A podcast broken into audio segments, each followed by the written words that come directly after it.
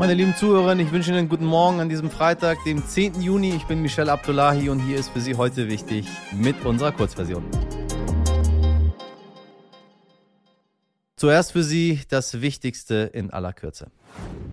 Falls Sie heute zwischen 5 und 10 Uhr mit EasyJet von Berlin fliegen möchten, wird's leider nix. Die Gewerkschaft Verdi hat die 450 Kabinenbeschäftigten zu Streiks aufgerufen. Aufgrund der allgemeinen Preissteigerung fordert Verdi mindestens 5% mehr Gehalt und eine Einmalzahlung für die Beschäftigten.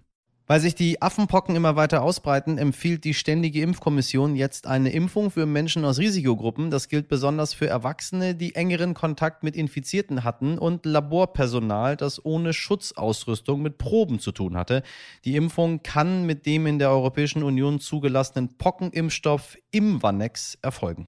Die Europäische Zentralbank wird im Juli ihre Leitzinsen um 0,25 Prozentpunkte anheben. Es ist die erste Erhöhung seit, aufgepasst, elf Jahren. Damit reagiert die EZB auf die steigende Inflation in der Eurozone. Die EZB beschloss außerdem, ihre milliardenschweren Anleihenkäufe einzustellen. In Spanien an der Costa del Sol mussten mehr als 3000 Menschen wegen eines Waldbrandes in Sicherheit gebracht werden. Laut Medienberichten bedroht das Feuer einige Gemeinden in Südspanien, 100 Kilometer westlich von Malaga. 500 Feuerwehrleute sind im Einsatz. Trockene, starke Winde erschweren die Löscharbeiten. Und Schluss mit Verbrennungsmotoren. Das EU-Parlament hat beschlossen, dass ab 2035 keine Autos mehr verkauft werden dürfen, die Treibhausgase ausstoßen. Kritik kam gestern aus der Autobranche, natürlich. Greenpeace freut sich, natürlich. Und die deutsche Umwelthilfe beschwert sich, dass 2035 viel zu spät sei.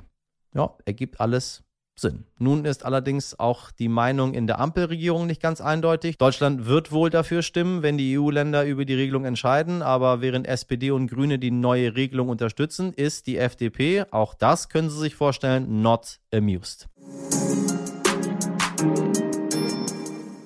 Das Kino ist tot. Es leben die Streaming-Dienste. Ganz und gar nicht, sagt mein heutiger Gast, der Geschäftsführer der UFA, Joachim Kosak.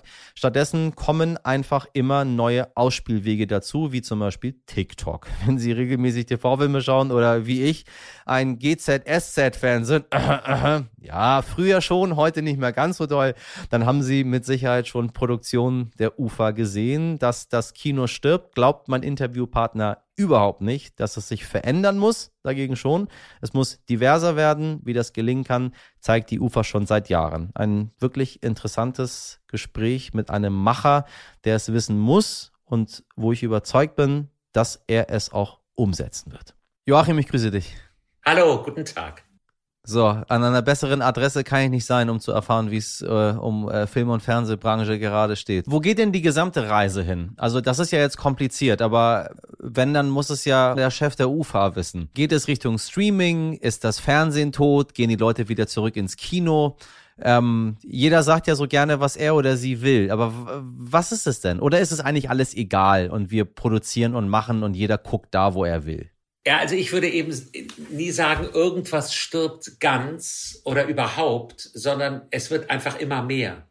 Und es gibt immer ja. mehr Möglichkeiten, zu produzieren, zu distributionieren, zu erzählen. Es gibt 59 Sekunden äh, Geschichten bei TikTok. Wir glauben zutiefst daran, dass das auch fiktional zunehmen wird, dass es nicht nur ein Influencer-Geschäft ist, sondern wir glauben zutiefst daran, dass wir auch in den Social-Media-Kanälen über kurz oder lang fiktionale Brands aufbauen werden, die lang erzählt sind oder die auch kurz erzählt sind. Also lang meine ich langlaufend oder auch kurzlaufend in 59 Sekunden, in zwei Minuten. Es gibt ähm, bei Amazon, Amazon Prime, aber auch bei Patreon und OnlyFans ja Abosysteme, wo man für erzählen kann.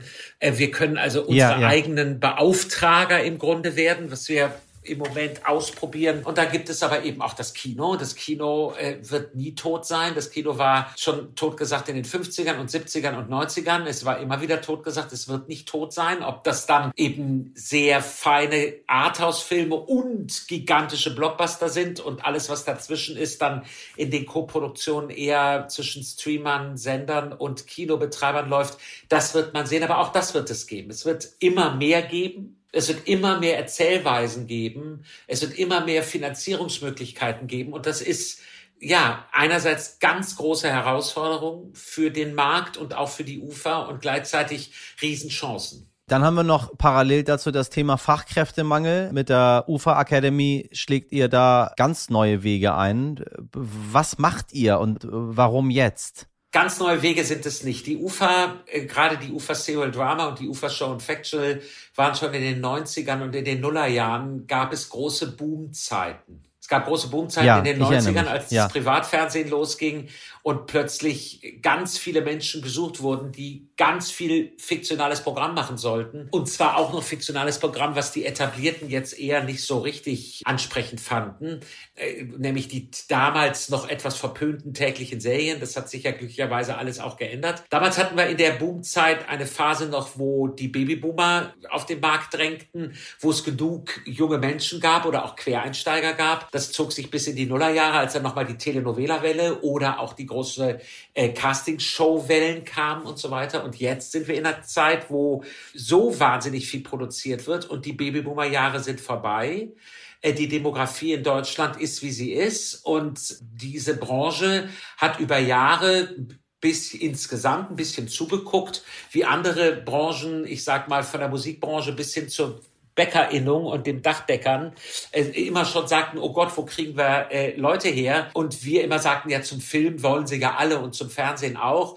Und dem ist einfach nicht mehr so, weil es einfach gar nicht mehr so viele Menschen gibt und sehr viele Leute gefragt sind. Und wir haben einen Vorteil, weil es ist gar nicht so neu jetzt mit der Akademie. Wir haben ja seit den Nullerjahren angefangen auszubilden, indem wir bis heute, also im Moment aktuell über 40 Azubis haben bei uns, in der Buchhaltung, wie aber auch eben in der Postproduktion oder auch am Set oder audiovisuelle Medienkauffrauen und Kaufmänner haben wir da auch, die wir in der Ausbildung haben. Und das ist sehr stark für NeueinsteigerInnen. Wir haben dasselbe ja auch im kreativen Bereich. Keine Firma hat sich so um die Ausbildung und äh, die Weiterbegleitung von äh, Menschen von Hochschulen gekümmert, von Filmhochschulen gekümmert, äh, wie die UFA. Was wir jetzt sagen ist, richtig, nein, richtig. wir sind weiterhin eine doch sehr weiße bürgerlich geprägte Branche und wir müssen Leuten und Menschen überhaupt mal die Info geben, dass es bei uns Jobs gibt. Und wir sprechen hier vor allem 25 bis bewusst gesagt 60-Jährige an, gerne auch 61-Jährige,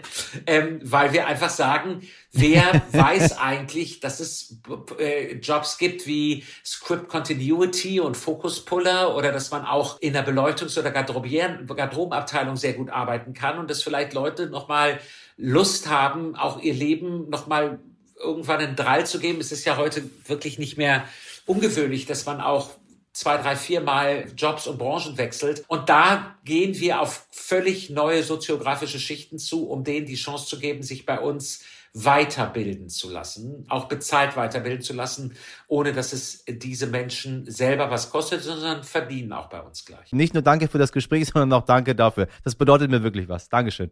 Ja, das danke ich dir sehr, wirklich, ganz toll. Vielen Dank fürs Interesse. Ohren auf.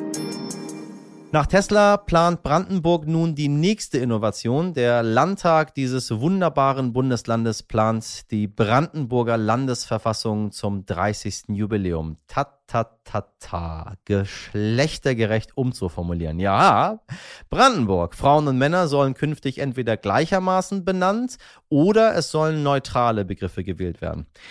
Ein bisschen Wahnsinn schon, ne? Stellen Sie sich mal vor, Frauen und Männer einfach so auf einer Stufe. Ist das nicht krass? Aus Bürgern werden dann Bürgerinnen und Bürger. Ich sag, wow.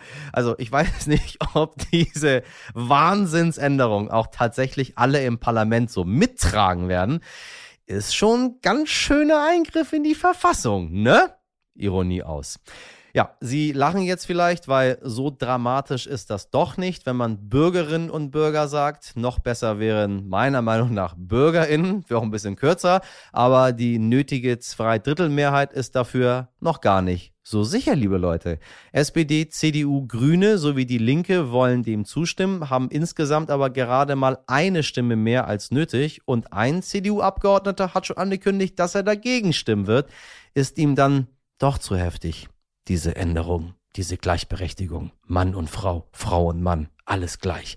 Also, liebe Brandenburger HörerInnen, falls ich euch helfen kann mit einem Impulsvortrag zum Thema Gendern, sagt sehr gerne Bescheid. Ich komme vorbei. Und jetzt drücken wir die Daumen, dass diese historische Änderung doch noch durchkommt. Denn, und das meine ich ernst, es ist so verdammt wichtig, dass sich alle angesprochen fühlen. Sie können da draußen denken und erzählen und glauben, was immer sie wollen. Wissenschaftliche Studien unisono sagen es. Es ist wichtig, dass sich alle angesprochen fühlen. Wenn ich sage Arzt, dann denken Sie verdammt nochmal an einen Mann. Wenn ich sage Ärztin, an eine Frau. Und da ist es doch schon wichtig, die Menschen, insbesondere junge Menschen, direkt von Anfang an zu erreichen, dass sie nicht denken, einige Sachen können halt nur Männer und einige nur Frauen. Und stellen sich mal vor, es gibt sogar Menschen, die fühlen sich weder dem weiblichen noch dem männlichen Geschlecht zugehörig. Und wissen Sie was? Es tut niemandem von uns weh, dass das so ist. Und damit verabschiede ich Sie in ein wunderbares, hoffentlich wunderbares Wochenende. Falls Sie noch über Aktivitäten nachdenken, gehen Sie doch vielleicht einfach mal wieder ins Kino, liebe Hörerinnen, oder hören Sie die lange Version meines Gespräches mit UFA-Chef Joachim Kosak. Am Montag ab 5 Uhr hören Sie uns dann wieder. Nachrichten, Feedback, Lob, Kritik gehen wie immer an heute wichtig at stern.de. Wissen Sie was? Schön, dass es Sie gibt, meine lieben Hörerinnen. Ich wünsche Ihnen ein schönes Wochenende. Machen Sie was draus. Ihr Michel Abdullahi.